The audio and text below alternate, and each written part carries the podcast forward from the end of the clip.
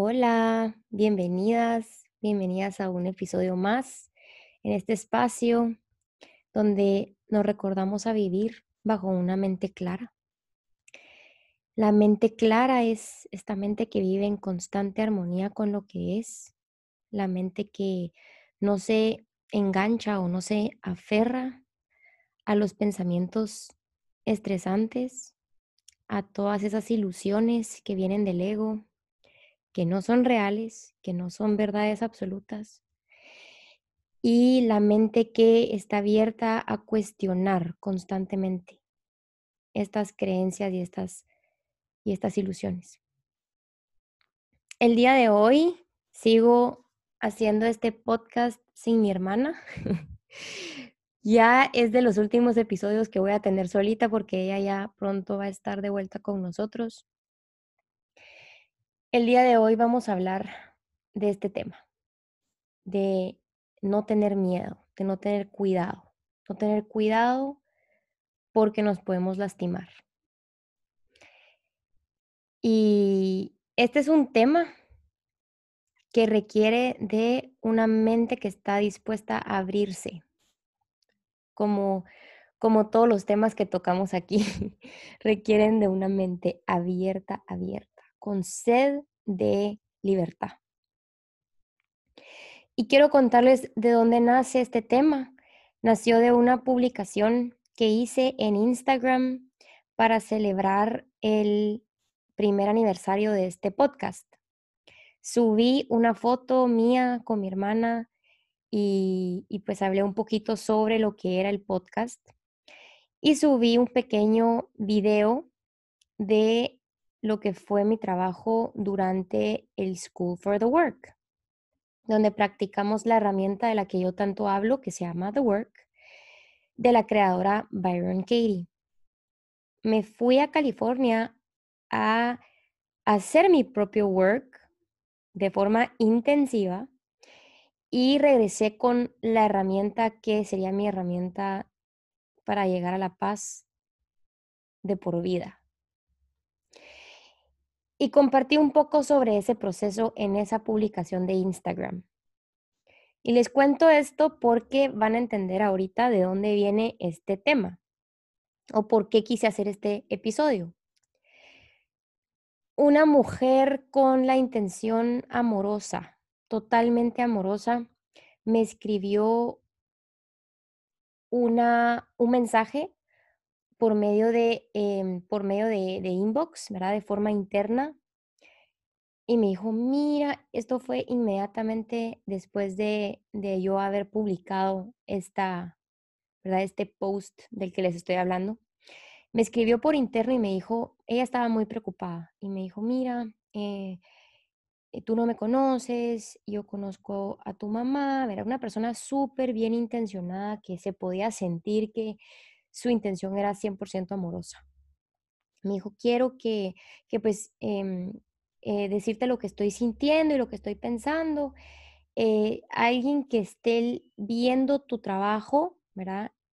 Durante, durante el school, alguien que esté viendo ese video, puede tomarle foto a esa parte del video y puede leer tus pensamientos. Y creo que eso es algo muy íntimo tuyo y me dio, me dio mucho nervios, me puse nerviosa y quise pues comentártelo porque creo que alguien puede entrar a, a, a, a, tu intimidad, ¿verdad? A lo que, a lo que eres como, como dentro de tu vida privada. Y, y alguien puede juzgar ese proceso y seguramente trabajaste mucho que me dijo, seguramente trabajaste mucho y aprendiste mucho y creciste mucho, pero otros no lo pueden, tal vez no lo van a interpretar de esa forma. Bueno, algo así me dijo. Y, y cuando leí su mensaje, en ese momento me di cuenta que yo ni siquiera había considerado esa opción de que alguien iba a leer mis pensamientos. O sea, lo que yo estaba, ¿verdad? Mostrando en ese video, que era microsegundos de mi cuaderno, de mis apuntes, de mis notas, de todos mis pensamientos en esa etapa de mi vida. Y para mí el mensaje de esa mujer fue sumamente entendible. O sea, mi ego podía ver cómo eso podía ser una preocupación genuina y cómo su intención, como les digo, era una buena, una intención buena, amorosa. Y regresé a ver el video, solo para asegurarme, porque ni me recordaba de mis pensamientos. Regresé a ver el video como para entender, ¿verdad? Por qué es que ella había tenido esta preocupación y si había algo terrible. Y me puse a leer los pensamientos. Me puse, o sea, hice el screenshot, ¿verdad? Le tomé foto al video en esa partecita donde salía mi mano, ¿verdad? Mi, mi letra escrita a mano.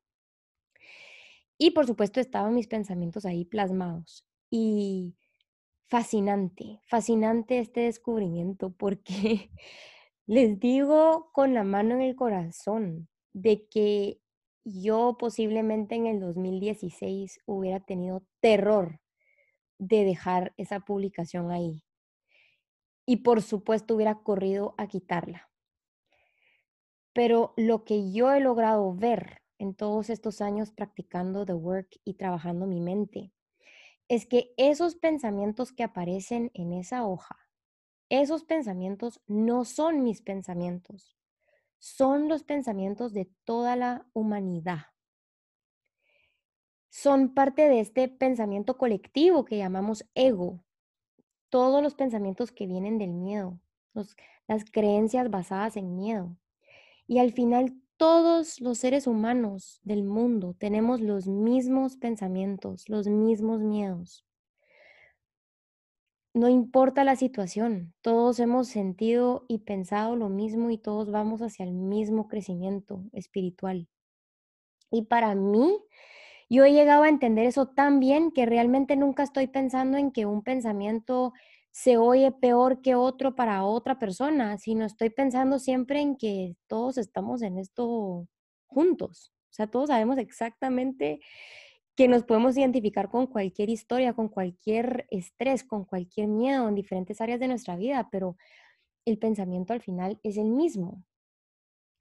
Entonces les pongo el ejemplo, toda esta lista de creencias que yo tenía, que eran creencias que se podían, que podían sonar terribles, ¿verdad? Muy marcadas, muy, ¿verdad? Con mucha agresión, porque era lo que mi mente estaba viviendo en ese momento todas esas creencias pueden ser vividas por otra persona que tiene una situación totalmente distinta, como por ejemplo, un, digamos, yo atravesando una situación de infidelidad, tenía el mismo set de, creencia, de creencias que una persona que está enojada porque su hijo no le hace caso, porque su hijo está en drogas, porque su hijo dejó sus calcetas tiradas, por ejemplo, sus medias tiradas, porque su, mm, eh, porque su esposo se comió el jamón serrano que iba a llevarse a la playa ese fin de semana.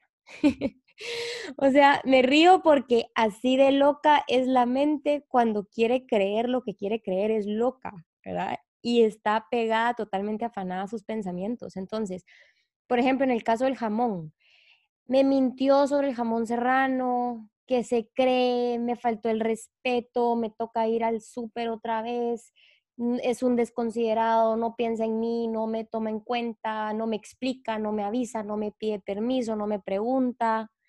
Y por otro lado, la persona que está viviendo una experiencia que para el ego puede sonar un poco más intenso que el jamón serrano, está teniendo exactamente las mismas creencias y los mismos pensamientos.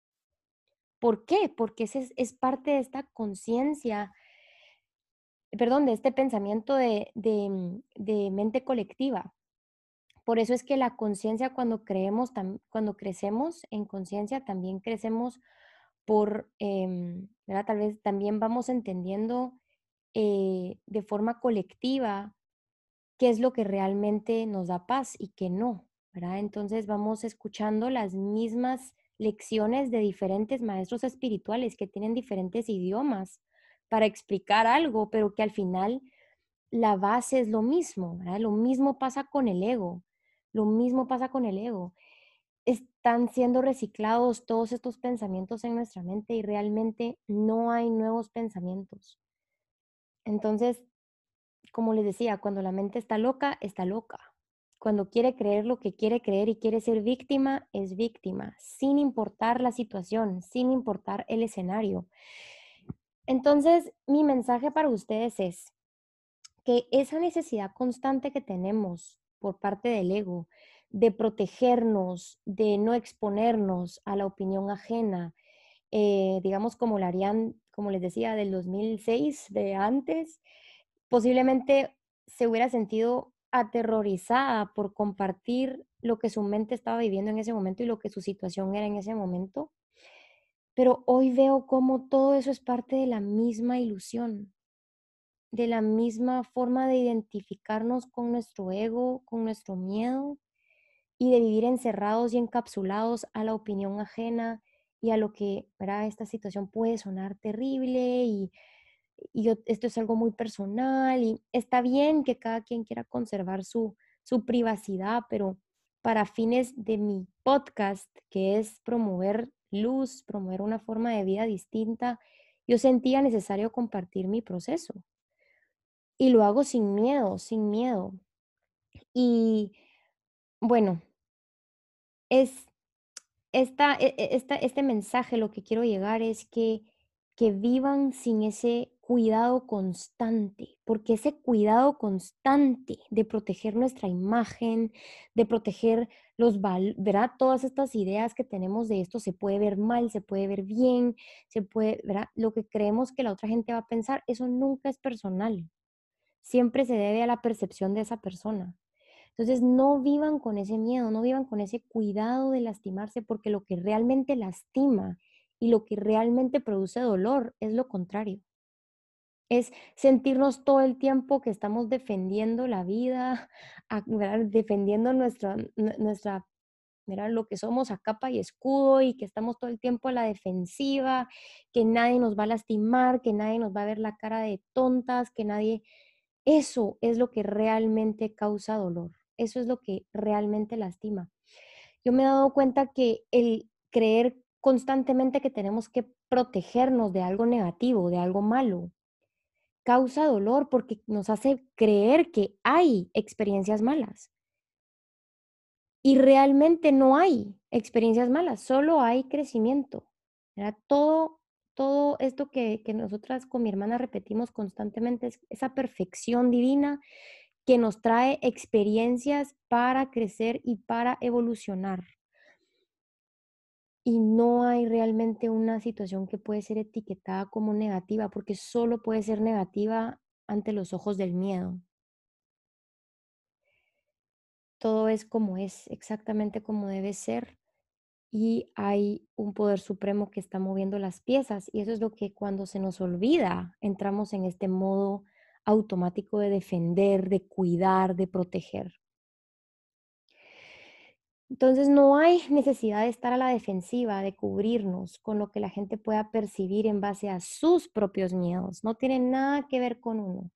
Y lo más lindo de esta historia que les estoy contando es que esta mujer, súper linda, todavía me dijo, su sabiduría interna habló y todavía me dijo, tal vez este es un miedo mío y no tuyo.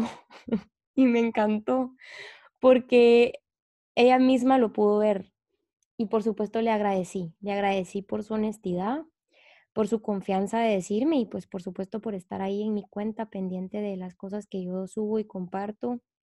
Y, esa experiencia fue sumamente poderosa para mí, la que, la que les estoy contando. Y, mm, y pues les doy ese consejo el día de hoy, que vivan sin cuidado, que vivan sin miedo, que, que sientan esa libertad que viene de eso, la libertad que viene de ahí. Y, y créanmelo, que es el primer paso para no esclavizarse a la opinión ajena. Les, les agradezco el tiempo aquí. Este es un episodio pues un poco corto, pero llegué a lo que quería llegar, creo yo. Y la idea es recibir un destello de luz. La idea es que tengamos un espacio pequeño entre todos los quehaceres del día para centrarnos y para recordarnos de, de vivir en la mente clara, de absorber la realidad tal cual es. Gracias por escuchar.